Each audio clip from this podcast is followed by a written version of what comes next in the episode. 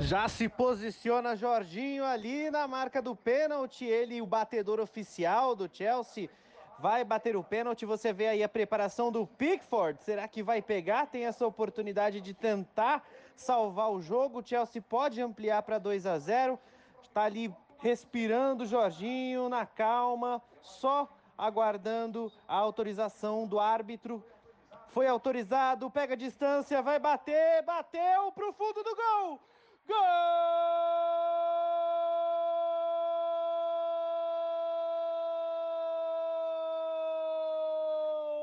Vai, Chelsea! Jorginho! How as possibly bleak as this. Drogba!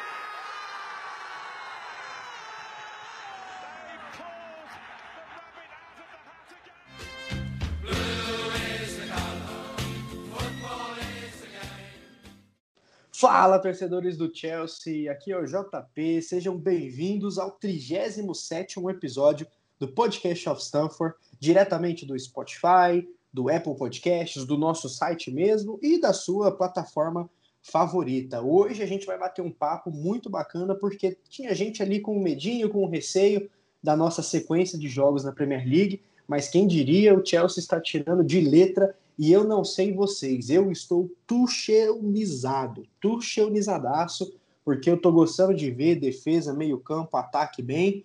E para debater comigo hoje sobre esses pontos positivos que a gente tem sobre o United, o Liverpool e contra o Everton, tá aqui o Arthur com a gente. Salve, Arthur, beleza?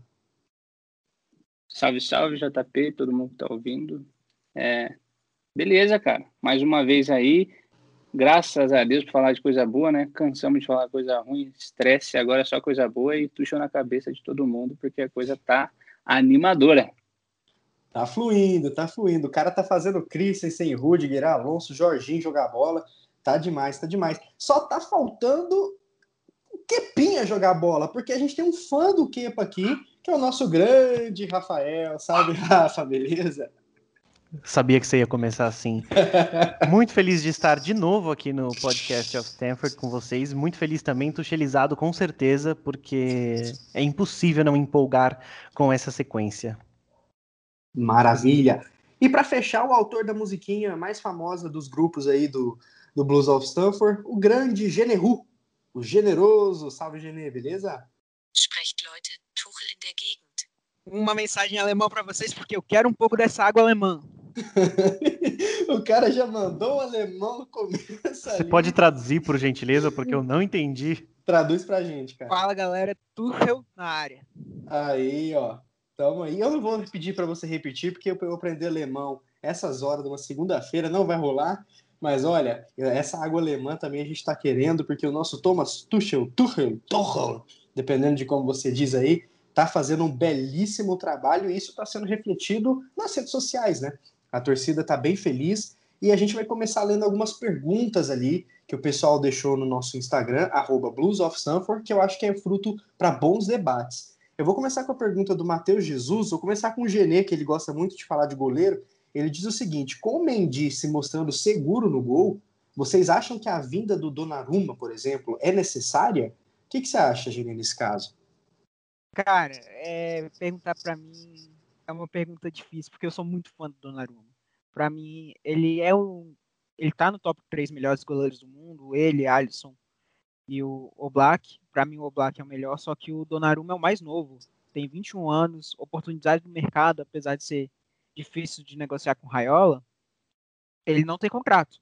Ele não tem contrato, então eu nunca diria não a trazer o Donnarumma. Como dizer não pro cara que chama Gianluigi no nome, né, cara? Não tem nem como. E no tá, tá difícil para renovar lá no Milan, hein? Eu vejo com bons olhos, eu também. Mas vamos lá, o Guilherme Macedo, o Guilherme Macedo, pergunta pro Rafa essa aqui, que o Rafa é bom para falar dessas coisas. O time precisa de um 11 ideal ou é correto adaptar as peças conforme o adversário? Precisa adaptar as peças, na minha opinião. E eu acho que é uma coisa que o Tuchel tá conseguindo fazer, até porque ele teve vários times diferentes, eu não vou falar exatamente de 11, mas é, ele teve vários times diferentes.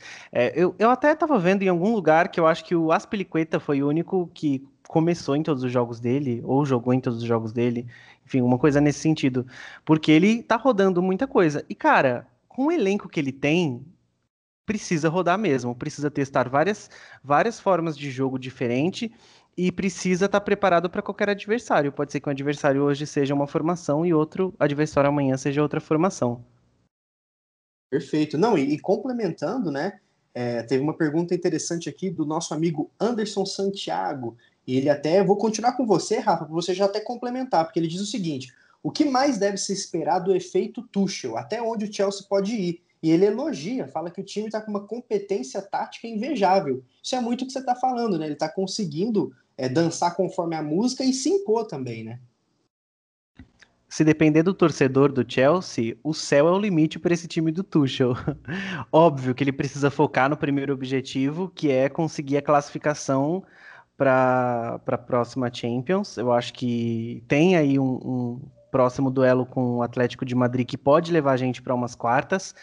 É, e a partir daí, filho, o que acontecer só Deus sabe, né? Porque aí pode pegar um, enfim, pode ter um Bayern pela frente de novo, pode ter muitas surpresas, né? Então, não necessariamente tem a obrigação, entre aspas, de ganhar essa Champions, porque tem outros é, times de prateleiras mais altas competindo. Mas dá para chegar, é, é, dá para sim conseguir a classificação. Eu acho que está um pouco longe ainda pensar em título nessa temporada pelo menos depois de uma sequência tão boa do Manchester City, que, enfim, vacilou no final de semana, né? Mas não vem ao caso.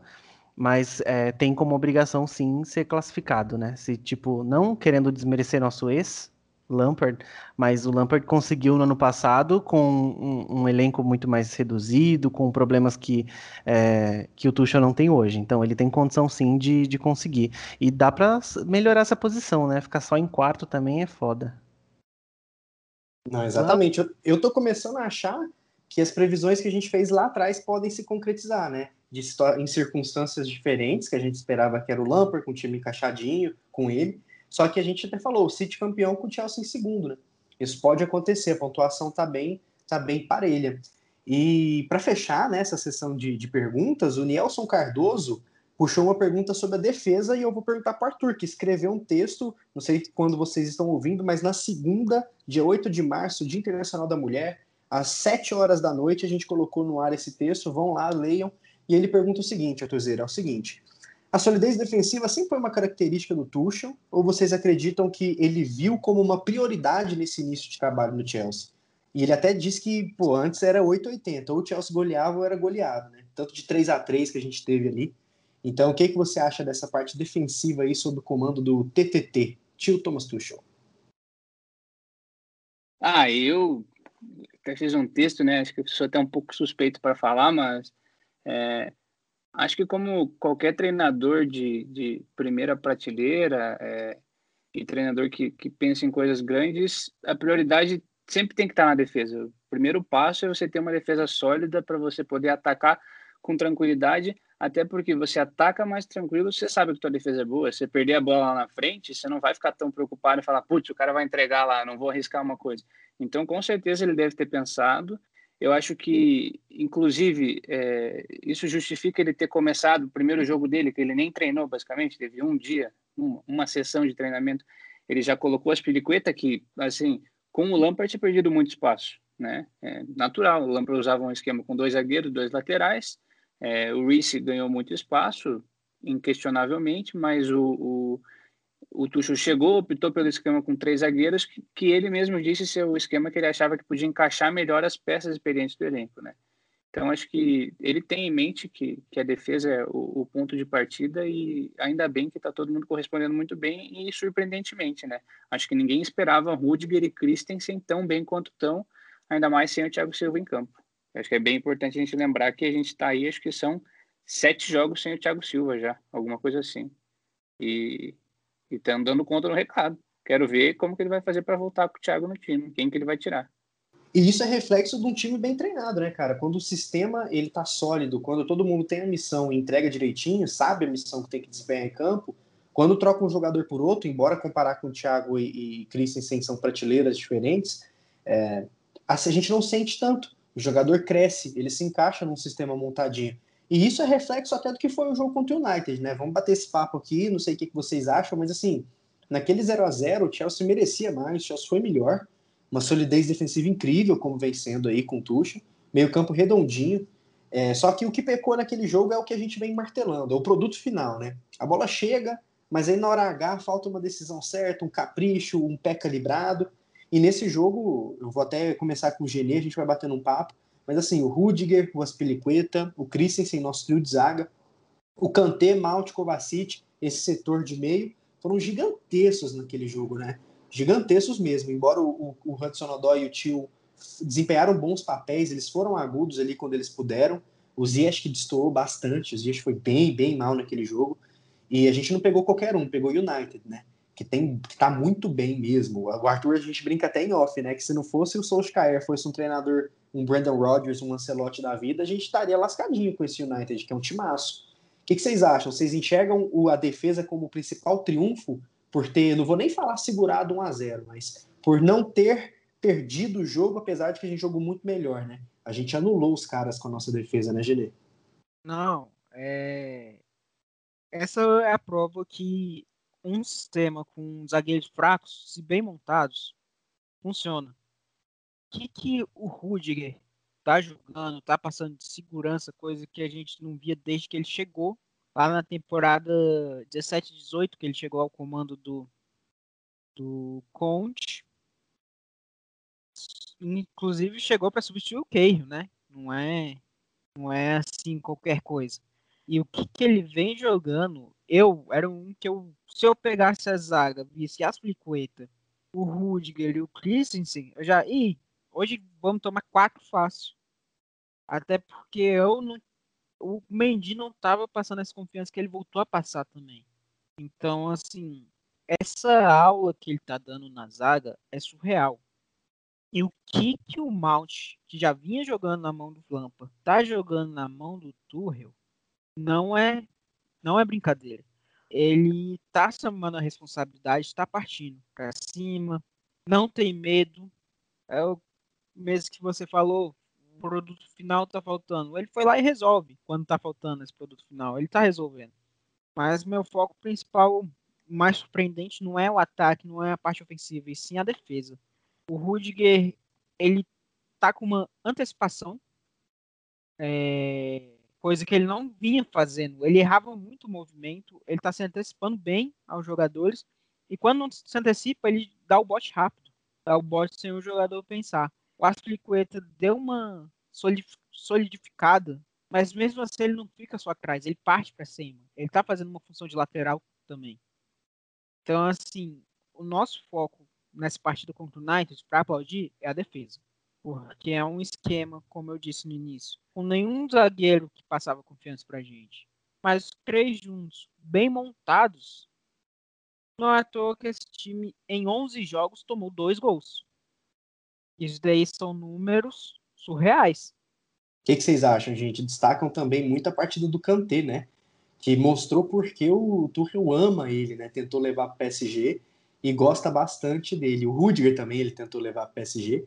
Então, vocês concordam? E vocês destacam também o Cantezinho, que jogou que nem no Prime ali, né, Rafa? Tá jogando demais. Cada vez mais aquela frase do que a galera fala nas transmissões sobre ele cobrir a terra inteira. É, é verdade, assim, o cara corre demais, ele, ele é muito bom. E o Tuchel acho que ele tem alguns problemas positivos com algumas posições e, um, e o Kanté é uma delas, por ter que administrar o tempo dele. E ele falou sobre isso né, em algumas das entrevistas, porque o Kanté é, já foi titular, já foi reserva, já ficou tempo fora, está num, num tempo que não estava sendo muito usado, e ele está tendo esse desafio agora de ter que administrar tanto talento de tanta gente para não, não deixar. Eu me lembro que ele fez, ele falou disso numa coletiva sobre o relacionamento com os jogadores, que ele precisa ter um bom relacionamento, inclusive com quem tem menos tempo de campo. É, e aí tem um monte de, de, cara que, ele, que tem feito isso, né? Que ele tá mantendo esse relacionamento. O Giroud é um deles. Não que ele precise disso, né? Porque o Giroud é um puta profissional, ele pode ficar sem jogar e ele é sempre tranquilo.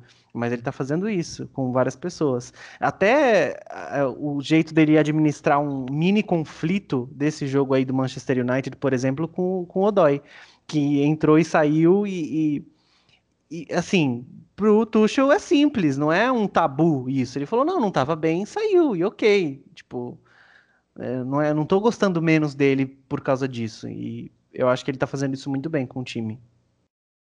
Tanto que o Odói tá aí, né, Rafa? Jogou hoje contra o Everton, entra todo jogo que não joga. É, se não é titular absoluto, é como se fosse um décimo segundo jogador. É louvável mesmo a gestão de elenco do, do Tuchel, que era o que a gente criticava bastante no Lampard, né? Talvez numa performance ruim ele meio que perdia a cabeça, a gente entende o sangue azul que o Lampard tem, e acaba que numa entrevista falava, putz, os caras não, não, não conseguem fazer o que eu peço. E isso é, é chato, né? Não é, não é legal. É igual a gente trabalhando numa empresa, ter um feedback do chefe no meio de todo mundo, falando ruim.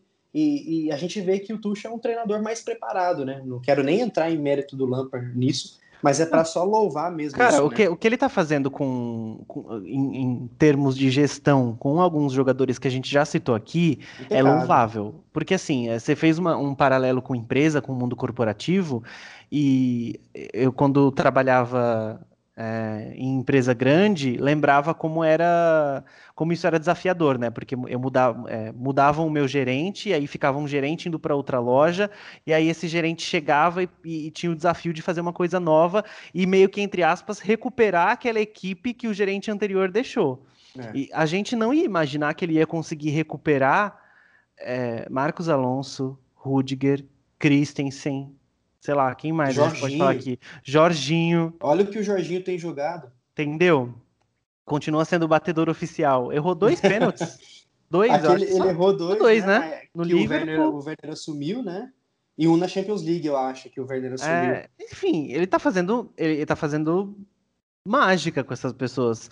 Porque é, tudo bem você ter um, um- um time cheio de reforços milionários como tem o Chelsea. Uhum. Mas você tem um monte de gente que você precisa usar também que tá ali, cara, trabalhando, ganhando salário. E eu acho que ele tá sabendo fazer isso muito bem. É, o Ziyech, por exemplo, ou até o, o próprio Kai, eles são incríveis, eles são caros, mas eles não chegaram no melhor ainda, entendeu? Então, não dá nem pra ficar exigindo que ele dê tempo de jogo pra esses dois, em vez de dar, de dar tempo pra quem tá fazendo um bom trabalho. Verdade. É outro, Pulisic é outro nome desses que até agora não rendeu e a, outro milionário também que a gente sabe que pode ser melhor e que realmente está entrando em campo e não está merecendo. Mas mesmo assim, o Tuchel coloca ele faltando 10 minutos, está colocando toda a partida aí. Não está aparecendo tanto, mas sabemos que uma hora vai acontecer. E aí, assim, faz sentido ele dar menos tempo para esses jogadores do que a galera que já estava lá. Galera que a torcida do Chelsea virava o olho. Que hoje em dia a torcida vê e brilha os olhos. Eu ia até falar brincando, eu até pensei que é, é- chega a doer olhar a escalação assim. Mas por que doer? Porque a, a boca fica cravada no bulldog do sorriso. Começa a doer a musculatura, tudo. Porque você vê um time melhor, você vê um time mais guerreiro e você vê vontade, coisa que a gente reclamava do Christensen era que ele perdia uma bola e olhava pro lado, o Chelsea tomava um gol, você não via a reação dos jogadores. Hoje em Uhum. dia, não que o Chelsea tenha tomado um gol pra gente ver a reação de jogador, mas você vê dentro de campo o que eles querem. Não existe bola perdida mais. E antes qualquer bola fácil era bola perdida. E, Arthur, falando em aparecer, né? É, andando para o jogo contra o Liverpool, que, que vem mal, perdeu a sexta em casa conosco e contra né, né, aquele 1 a 0 Mas assim, vamos lá, vamos falar de quem está aparecendo demais, Jorginho. Como que a gente critica o Jorginho? Como que a gente fala, ah, eu quero ver ele fora porque ele estava mal? Não tem como. O que o Jorginho jogou, principalmente sem a bola, que é o principal defeito dele, ser frouxo sem a bola, contra o Liverpool, não tá escrito, né? Conduziu o time ganhando de corpo, soltando a bola rápido, aparecendo lá na frente.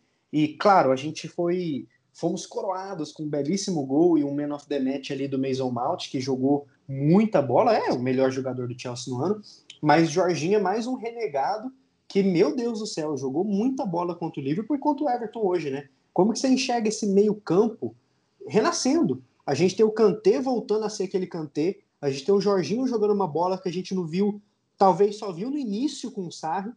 A gente tem o Kovacic, que é um dos melhores do mundo, fazendo a transição de bola, carregando a bola até o ataque. A gente ainda tem um Gilmore que vai jogar, vai ser testado mais para frente. Então, assim, o nosso meio tá bacana, né, cara? Não, tá bom demais de ver. É, eu não me atrevo a reclamar de nada que eu tô vendo. Eu, às vezes eu olho e falo, putz, mas será que hoje vale a pena ir de Jorginho não de Kanté? Aí eu paro e penso, falo, bom, até agora tá dando certo, vamos, vamos ver o jogo antes de criticar. E daí o jogo acaba, o cara jogou muito, o que, que eu vou falar dele? Então, assim, é, eu acho que principalmente o Tuchel ele entendeu muito bem quais jogos ele consegue encaixar Jorginho e Kovacic juntos, sabendo que a marcação dos dois juntos é um pouco mais fraca, mas ele usa geralmente essa dupla em jogos que o Chelsea tem mais a bola, que o Chelsea propõe mais o jogo. E eu acho, assim, minha opinião, indiscutivelmente, o passe do Jorginho é mais refinado que o passe do Kanté. Então, você ter mais a bola, poder controlar o jogo, como foi até contra o Atlético de Madrid, que dá a bola para o adversário, é, é benéfico você jogar com o Jorginho. É, tudo bem, a gente tem uma memória dele não tão boa, de ele sofrendo para marcar alguns jogadores com a intensidade da Premier League, mas hoje ele está jogando muito bem. O jogo contra o Liverpool que você comentou, ele saiu de campo com três interceptações, cinco desarmes e acertou seis bolas longas que ele tentou. Ele fez seis lançamentos longos e acertou todos. Inclusive achou o Werner de uma forma que poucos jogadores acham hoje, que é uma das minhas maiores críticas, que eu acho que o elenco é, explora muito pouco essa velocidade do Werner. Ele achou um, um lançamento sensacional para o Werner. Infelizmente, por milímetros, o Werner estava adiantado e estava impedido, mas seria um golaço e, e o Jorginho teria a mão é, é, importantíssima nisso. Voltou a bater pênalti, como o Rafa comentou no começo, bateu bem, mudou o estilo de batida dele contra o, contra o Tottenham, ele bateu o pênalti, que foi o jogo que a gente venceu de 1 a 0 ele bateu diferente, não deu aquele pulinho que, que, que todo mundo tem muito medo, é, bateu forte, bateu firme e fez o gol, ganhamos de 1 a 0 Hoje também, no momento delicado da partida, pênalti para o Chelsea, 1 a 0 ele foi lá, fez né? o gol, com o pulinho dessa vez, então tá alternando, tá, tá, tá, tá, tá achando a forma de, de pelo menos deixar o goleiro confuso. E bom, o cara tá jogando bem, o Chelsea tá ganhando, acho que a gente tem que esquecer um pouco o que já passou e não dá para ficar lembrando só disso. A gente tem que aproveitar Sim, e é aquela coisa que, assim, é, hoje o futebol não são só 11, né? É, pelo menos 14, né? Tem as três substituições todo jogo e, assim, o Tuchel acho que está fazendo isso muito bem e espero que continue assim enquanto estiver por aqui. Sem contar, né, galera, que contra o Liverpool é aquela coisa que a gente vem falando desde o primeiro jogo contra, é, desde o primeiro jogo do Tuchel. Poderia ter sido mais, né? Teve o gol impedido com a regra da manga, que não se aplicou hoje contra o Everton, naquele domínio de, na região da manga ali do Havertz, que deveria ter sido validado o gol. Cara, aquilo para mim não. Aquilo para mim sei lá. Não é? é tem uma, tem uma, é, é, muito, você se engana, né? Porque tem um ângulo da câmera que, Isso. sei lá, parece que tá na mão dele. Quando mostra o outro, o outro ângulo, mostra o ombro. É. Não é a então manga. não foi coerente, né? Faltou coerência. E, e assim, poder, aquele, o, o Werner tá, perder gol é pleonasmo, né, cara? Porque ele perde gol demais. É Só é o famoso per... gol hanger que quem não viu precisa ir no, no, no Instagram do, do, Chelsea, porque tem um IGTV lá dele engraçadíssimo. Muito. Ele aprendendo expressões inglesas e uma dessas é goal hanger, que é tipo o cara que é muito azarado e nunca faz gol. E aí ele assume que ele é esse cara, né? Porque ele tá numa fase que, meu Deus. Não, demais. E ele errou um gol. Nossa, era ele o Alisson, ele podia fazer o que ele quisesse. Ele tentou dar um biquinho, não rolou mas aquele jogo eu gostei muito do Chelsea. A gente passou, se tiver passado um susto, foi muito. É mais uma bela partida da defesa, né, Gene? É, e, e, contra o Liverpool, que embora esteja fracassando, esteja mal, eu até prevejo um fim de ciclo aí do Klopp, Salah, essa turma. Assim, ninguém tem obrigação de ganhar do Liverpool em Enfield, né? Por mais que a fase dos caras sejam ruins. Chelsea foi lá e não ganhou, dominou. Jogou bola aqui, ó. Não, aqui eu sou o protagonista, não, é? não são vocês mais. Vocês eram no, na primeiro, do primeiro turno, mas agora é a gente, né? E é legal, né, Gene? A gente viu o Chelsea jogando como protagonista, né? É, eu, você até comentou da defesa, eu quero saber como é que o Christensen vai para casa, né? Com tão pesado que tá o bolso dele. É, mas sim, o Chelsea hoje, se você for observar, é o time que mais chama atenção, é, pelo menos da Premier League. Porque era esperado, no caso positivamente, porque é esperado ver o City jogando que está jogando. O City do Guardiola passando cartão, isso é esperado. O United terminou muito bem a temporada passada, não vamos entrar em discussão sobre a arbitragem. É... Podemos falar ali do West Ham, porque está em uma posição de quase rebaixado para brigar por vaga da Champions. Mas entre o Big Six, o Liverpool é o negativo, que é uma temporada que agora são seis derrotas seguidas no Anfield e sete jogos sem ganhar. E o Chelsea não, o Chelsea foi um time da noite pro dia. Trocou o treinador. Saiu de um time que a gente estava com medo de não jogar uma Champions. É, era muito mais fácil a gente ver o Chelsea em uma Europa League, na verdade até um medo de não ir para a Europa League. E hoje é um time que a gente olha, a gente vai brigar por segundo lugar, não vai brigar por Champions. Champions é quase, dependendo dos resultados, claro, sempre com o pé atrás, mas Champions é praticamente certo. A gente vai brigar por uma vaga melhor, uma posição melhor, que é até para os potes, distribuição dos potes, é uma posição melhor. E, e ver um time que joga com raça, brigando, não importa onde joga, se é em casa, se é fora, impõe seu jogo, conhece o estilo de jogo do adversário, limita o estilo de jogo do adversário quando que você imaginou que Salah, Firmino, Mané seriam anulados em um jogo? Anulados. De não virem nada, de você nem lembrarem que estão em campo. Um Liverpool que não deu susto pro Chelsea. Não assustou. Chegou duas vezes, se eu não me engano, com perigo, mas não chegou a assustar. De verdade. Então, o Chelsea colocou o Liverpool no bolso, tudo. Deu azar de não ter feito mais gol. Deu azar. O Alisson também salvou algumas. O Chelsea mesmo na hora de finalizar errou algumas. E a gente for analisar os jogos, o Chelsea está sendo isso. Está conseguindo neutralizar o ataque adversário, anular o meio campo, está ganhando o meio campo, está controlando o meio campo, que é muito importante, e conseguindo impor seu jogo. Acho que o único jogo que teve mais assim, foi, mais difícil foi o United, mas eu via muito mais receio das duas equipes, apesar de ser um jogo de muita finalização, mas via medo de errar. Contra o Liverpool, não. Contra o Liverpool, o Chelsea foi no Anfield e, cara, no Anfield falou: aqui é Stamford Bridge, ponto. Nossa casa, vamos dominar o jogo. Foi isso que aconteceu. Maravilha. E isso, isso continuou no jogo dessa segunda, dia 8, contra o Everton, né?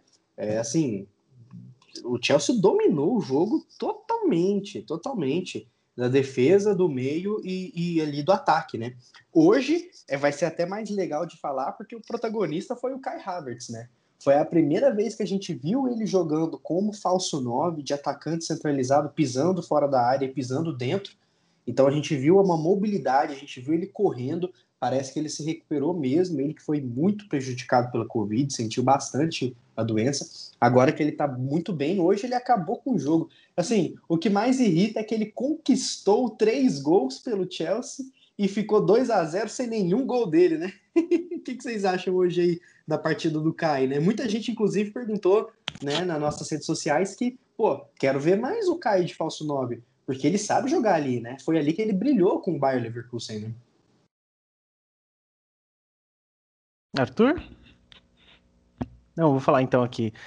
Para mim, é, é, muito bom ver, ver, essa. Eu ia falar de fase, né? Mas foi um, um, jogo. Porque ele tá numa fase ruim, meio apagado, né? E eu, eu fiquei vendo hoje como que o, Tuchel gritava em alemão lá com os, os, alemães, porque, enfim, você não entende nada, mas você sabe que ele tá falando alemão.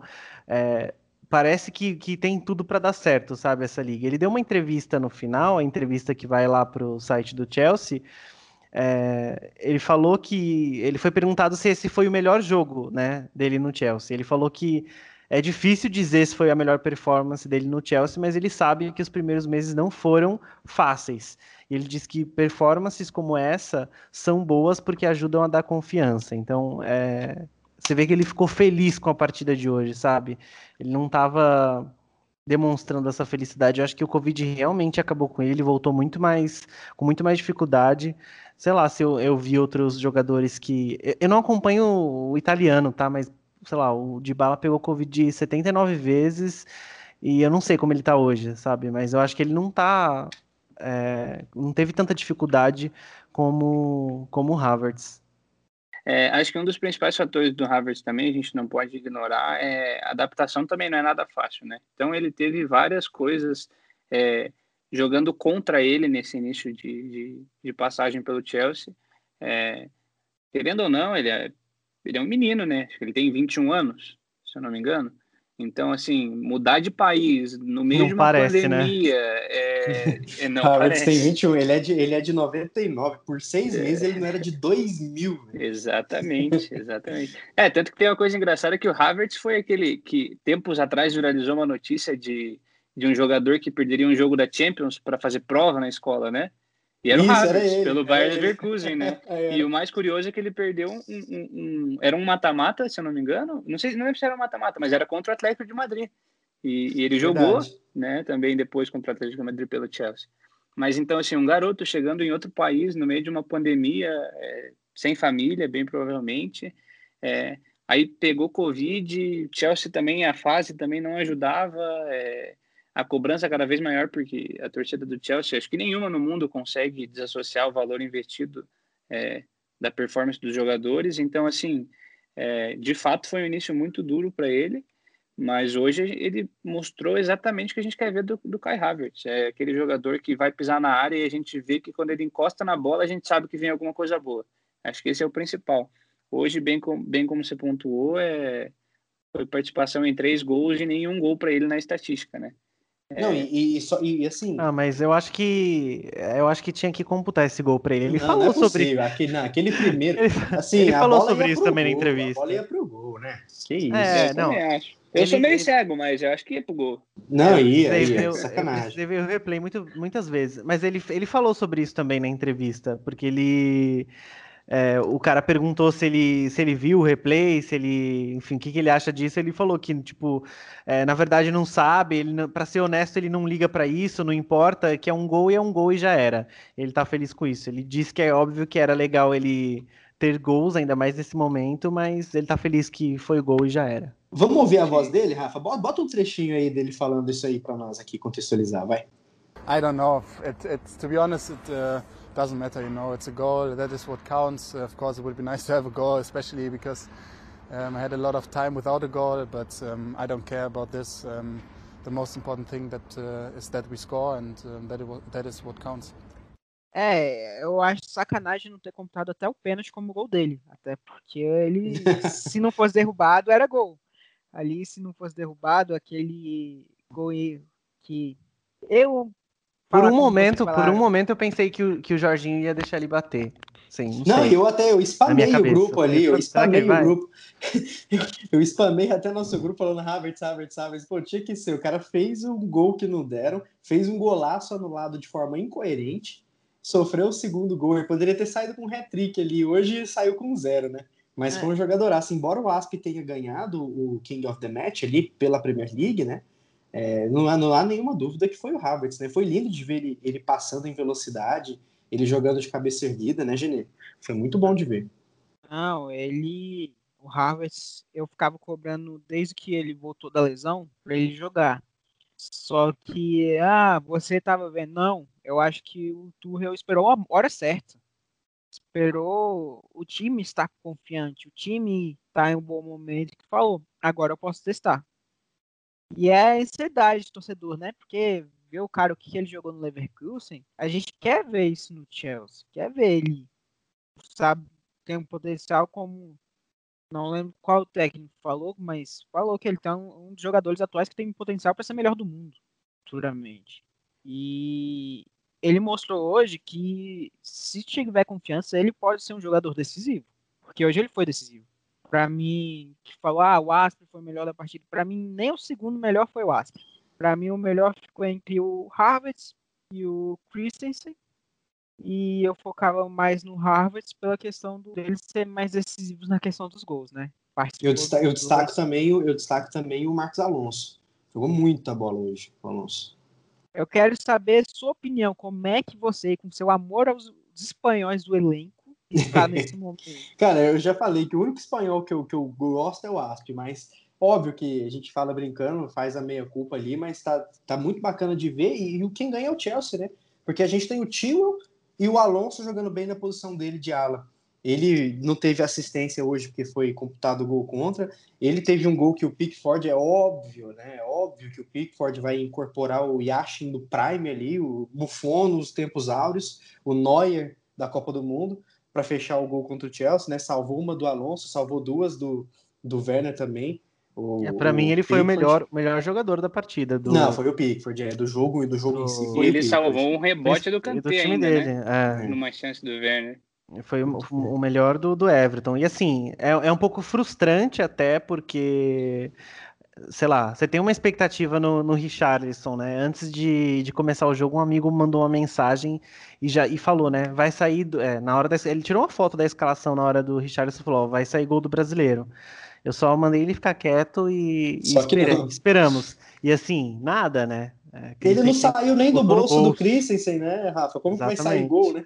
Exatamente. E ele ainda de uma gol. falta ridícula ali, que o Jorginho nem encostou nele e o juiz foi na dele. É, é o que a gente falou, a gente adora o Richardson, mas ainda falta um pouquinho para ele ser world class, assim. Falta cabeça e falta um pouquinho de bola ali para ele ser top. Óbvio que ele é bom e tá no caminho certo, o ator até comentou em off. Só que falta um pouquinho. Inclusive, gente, toda essa partida contra o Everton, o Tuchel foi o primeiro treinador na Premier League, na era Premier League, que conseguiu cinco clean sheets nos cinco primeiros jogos em casa.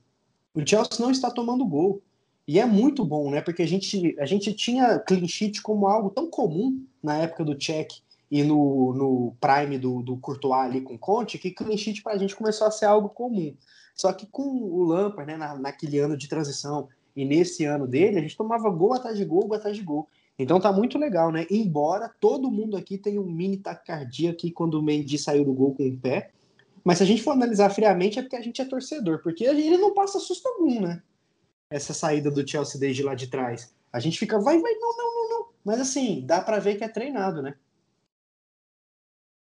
Cara, é sobre esse susto que você vem falar. Não importa se eu tiver o Black no gol, como eu falo, é o melhor do mundo, tiver a melhor dupla de zaga possível, não importa. Eu, pra mim, sempre vou tomar susto. Então, na hora eu pesar do torcedor, vai ter essa desconfiança. Querendo ou não, a gente teve uma defesa que estava mal. Então a gente vê por nome, são jogadores que eu disse anteriormente, que são jogadores que assustam a gente. Jogadores que, apesar de estarem passando muita confiança, a gente não tem tanta confiança ainda. Não tem 100%. Porque lembra do Christensen, aquele que errou o passe contra o Barcelona. O Rudiger com inúmeros lances bizarros. O Mendy começou muito bem, mas teve uma hora ali que começou a falhar. É, o Aspilicueta perdendo. Inclusive Marcos falhou Alonso. contra o Everton, né? Contra o Everton no primeiro turno foi 1x0 gol deles de pênalti do Sigurdsson. Ele fez um pênalti de uma infantilidade que se ele faz isso na pelada aqui, ele é expulso a chute, né? Então, eu entendo essa insegurança com o Mendy, mas ele é um goleiro seguro. Ele não é um goleiro top, mas ele é um goleiro muito firme, né? Sim. E, e mas o que eu tava querendo dizer, não importa. A gente, se o cara errar em uma partida com o pé, a gente vai ter desconfiança até o final o prato dele. Porque o nosso lado do torcedor pesa. E a gente não é aquele torcedor que fala que torce. A gente é aquele torcedor que hoje eu, hoje eu sofro mais com o Chelsea do que com o meu time no Brasil. Hoje eu posso dizer isso. A- hum, Que mal lhe pergunte. Qual é mesmo seu time no Brasil? Deixa, deixa Chora, de lado, chora, deixa de lado, Ah, tá bom, tá bom. Chorar, chorar não é minha fase. É, é Vasco, tá, galera? Eu sou sofredor. É, mas eu sofro muito com os dois times, mas assim, hoje o Chelsea, eu por ver o Chelsea muito bem, a desconfiança também vem muito forte. Coisas que, cara, eu espero um dia, um dia olhar para esse time e falar: não tenho mais desconfiança da zaga. aquela coisa de olhar, eu sei, os nomes são incomparáveis, são senadores, Terry, Ivanovich, o Peter Lesh, que a gente olhava. A gente vai tomar gol hoje? Não. Não. Eu espero um dia, no futuro, poder olhar e analisar. Que o Chris é, jo é jovem, também é da base. Então, espero futuramente poder olhar. Falar, não. Quando Estamos, estamos caminhando rumo a isso, né? Os números são promissores, né? De 11 jogos, 9 clean sheets ali, é só tomar dois, né? Dois gols, que foi um gol contra do Rudiger, que o Arthur bem falou, que foi uma falta de comunicação, que trocando, dando- alguém dando um grito ali já evitava o gol. E o gol que o Zumar acabou falhando, o, a- o miolo de, de meio campo também deixou o Minamino passar nas costas.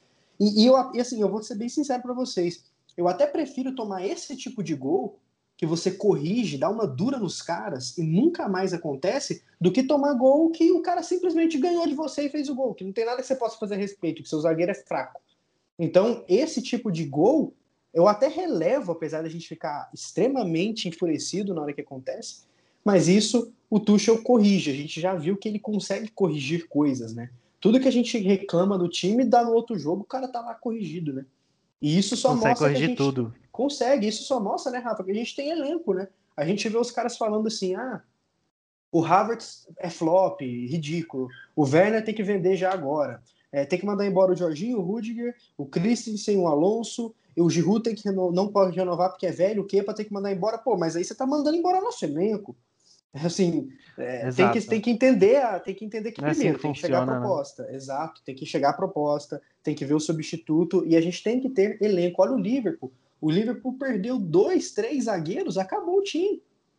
Porque não tem elenco. Contratou uns jogadores meia boca aí, não sei nem o nome dos caras, e estão entregando o jogo. Não, e os caras, é, os caras não levam em consideração a, a, a possível, possível, a possível lotação do, do DM, por exemplo, do departamento médico.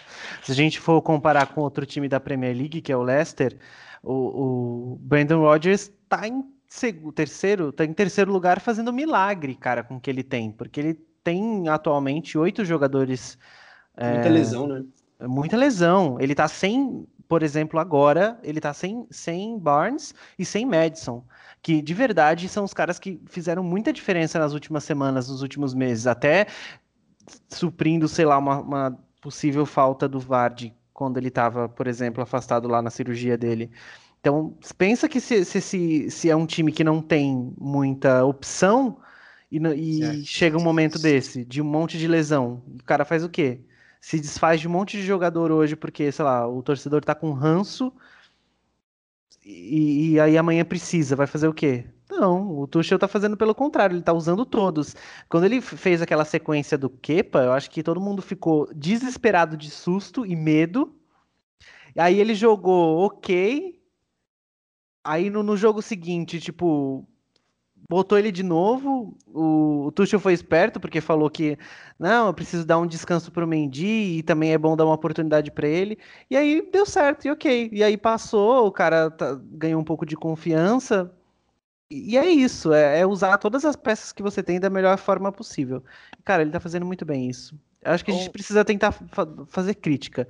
Não- a gente não consegue criticar o Tuchel, cara. Vamos criticar o Tuchel. Vamos criticar o é- Tuchel. O que um que tem pra falar, mano? O cara toma, É, o cara toma um ginzinho, se veste bem, fala bom inglês. Ô, Arthur, o que que fala mal do tio Tuchel aí, cara? É, ele tem cara de louco, né? Eu tenho É. medo. Eu tenho medo. A cara dele Ele é de tem cara de maluco. lunático. Ué, mas ele é louco. é, psicopata. Mas é, hoje seria a única crítica que eu faria a ele. Não, a minha falar. crítica é ele gritando em alemão na beira do campo, assim. Eu fiquei Não assustado. entendo nada. Não entendo Não entendendo nada. nada. Sabe, Por favor, fale uma língua que eu entenda. sabe o que é Né? estranho? Sabe o que é O estranho? quê? A gente, quando falava da, quando começou a especular o Tuchel do comando, é, falava, ele é o técnico que inventa. É o técnico que coloca volante pra jogar de lateral, lateral pra jogar de centroavante. Ele não tinha elenco no PSG, era Não, por isso que ele inventava. então. Então, isso que era falado. Hoje não. Hoje eu tava analisando aqui contra Tottenham, é, United, contra o Liverpool e contra o Everton. E contra o Atlético Madrid. Cinco jogos. Só o Aspilicueta esteve em todos. Tivemos Marcos Alonso e Tio jogando na esquerda. Tivemos James, se eu não me engano, o Odoi também jogando nessa posição de ala, na mesma posição. tivemos o Rud Rudiger, Thiago Silva e o Christensen. Ou seja, não não tivemos uma escalação igual, repetindo, não tivemos isso. Mas mostra que isso não importa os nomes. O que importa é o estilo de jogo, a formação. O que cada um tem que fazer. Eles vão para campo sabem. Ah, hoje você está no lugar do Rudiger. Você vai fazer o que ele fazia. O Zomar, que jogou hoje na posição do Rudiger. O Christensen, que está na posição que seria do Thiago Silva. O Odoi, quando jogou de ala, teve uma partida que jogou bem, depois não foi tão bem. Mas você vê que os jogadores sabem, quando eles olham a posição que está o nome na escalação, eles sabem o que tem que fazer. E ele tá dando. Tá todo mundo jogando, tá todo mundo jogando bem. Só o Ziyech que tá meio mal, mas eu acho que é questão de se acostumar com a posição. Não, o que eu mais destaco de positivo no Tuchel, número um é isso. É claro, todo jogador tem um papelzinho aí do que ele tem que fazer em campo, e é muito nítido o que, que eles têm que fazer em campo. Zagueiro progredir, o do meio ficar e avançar só quando os dois estiver dando suporte. Primeiro volante protege saindo, o segundo, que é o Kovacic, carrega a bola. O Mount dá apoio em, em, ambos os lados e atravessa no meio. Werner idem, mas o Werner mais agudo. O Giroud recebendo bola quando está jogando. Hoje o Havertz pisando fora.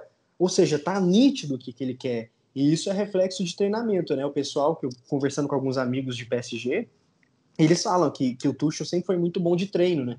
Que os treinos do Tuchel são treinos mesmo. Os caras, ele, eles, eles, eles aplicam o que ele quer ali nos treinamentos. E é bom, né? A gente saber que está sendo treinado, que nada é por acaso, que não jogou os caras ali e falou: meu, vão pro gol e se defendam. E se a gente jogar assim, o Rudiger vai ser um desastre, o Christensen vai ser um lixo, porque se mandar eles defender, é, não é assim, né? Agora você tem um sisteminha montado, onde eles são bem protegidos, onde eles podem dar a saída de bola, porque sabe que se der bosta, eles conseguem recompor.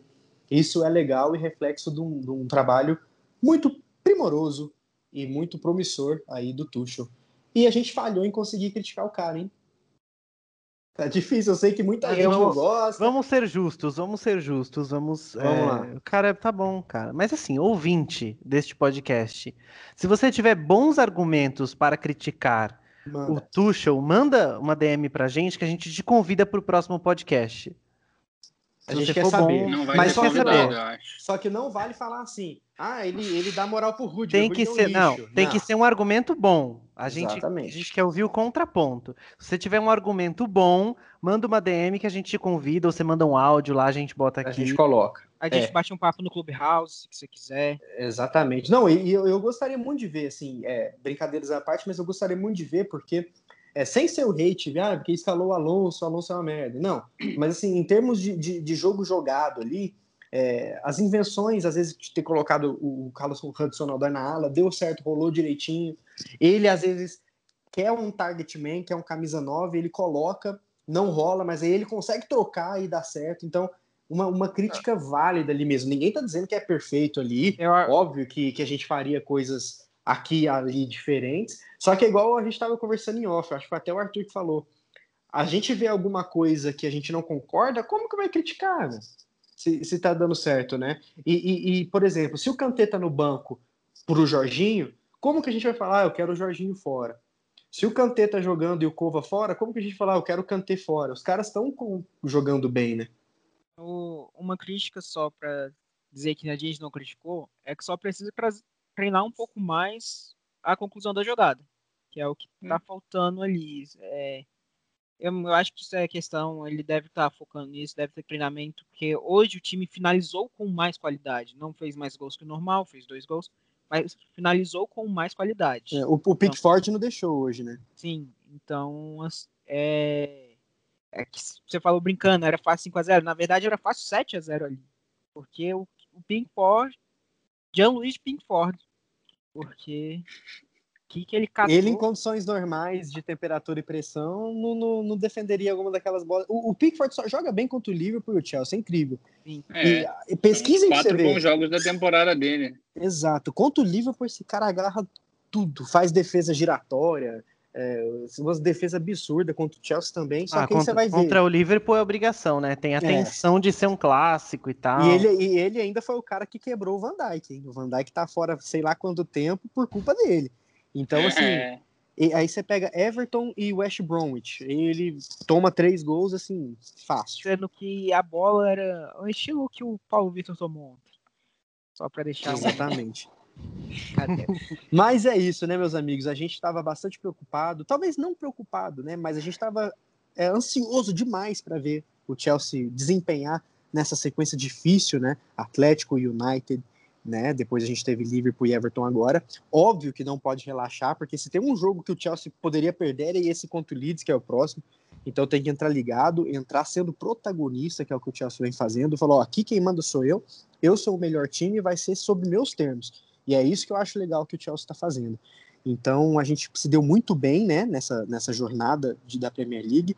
É, foram 12 pontos, foram, desculpa, foram 10 pontos em 12 contra esses grandes rivais ali.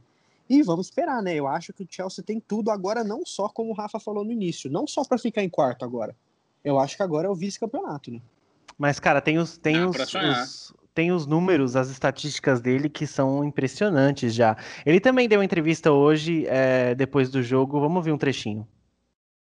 And if it looks easy, you know that you arrive in the in the in the in the most difficult. Huh? Then it's the most difficult when everybody thinks it's easy. And um I have to give them a, a lot of credit because uh, you are right. We we have a lot of clean sheets, but we have deserved clean sheets, and this is.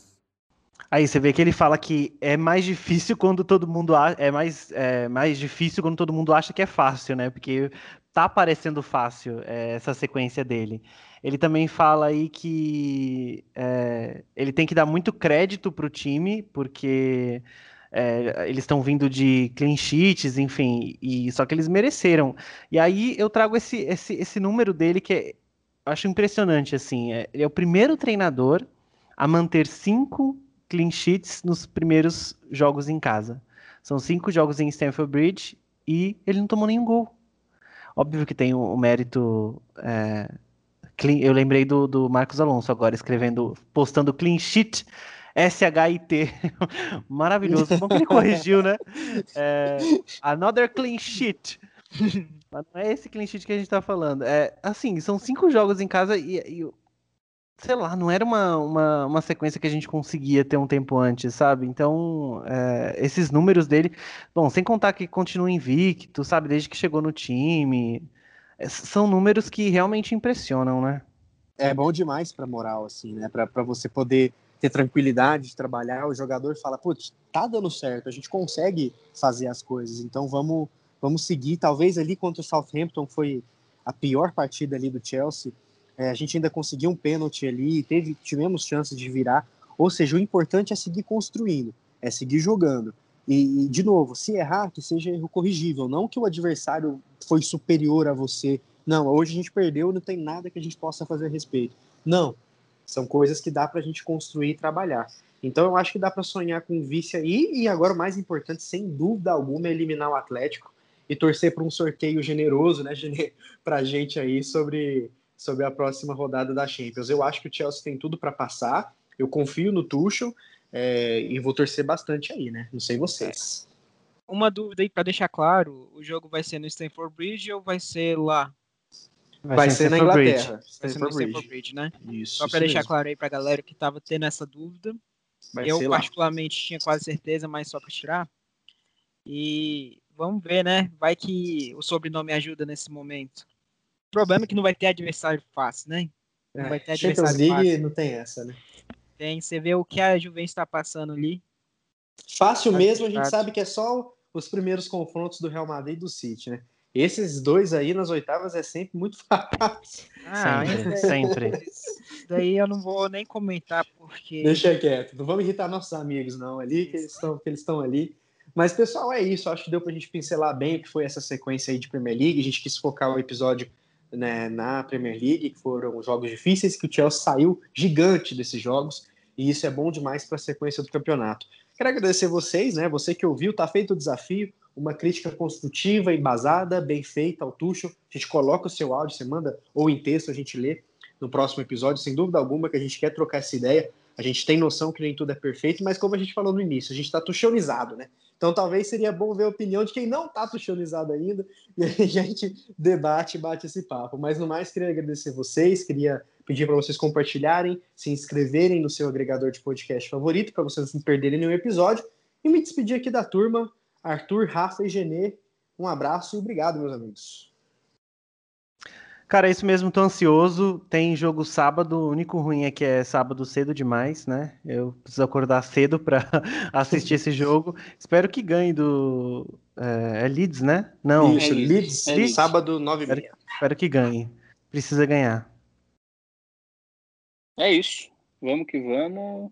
Pra cima do Leeds. Um adversário de cada vez e torcer pra gente resolver essa questão da, da vaga quanto antes. E se der, vamos sonhar com a FA Cup, né? Estamos vivos. E a Champions League, que a gente vai mais, o mais longe possível. Criando casca é sempre bom. Queria um Valeu troféuzinho mesmo. e, pô, ia ser bom, É. né? Podia beliscar uma FA Cup aí, pegar uma cicatriz legal na Champions e ano que vem vir com tudo, hein? Tem esperança. Tem, pelo menos no caminho certo a gente tá, né? Isso a gente já sabe. Mas é isso, pessoal. Obrigadão, todo mundo. Um abraço. Até o próximo episódio e tchau!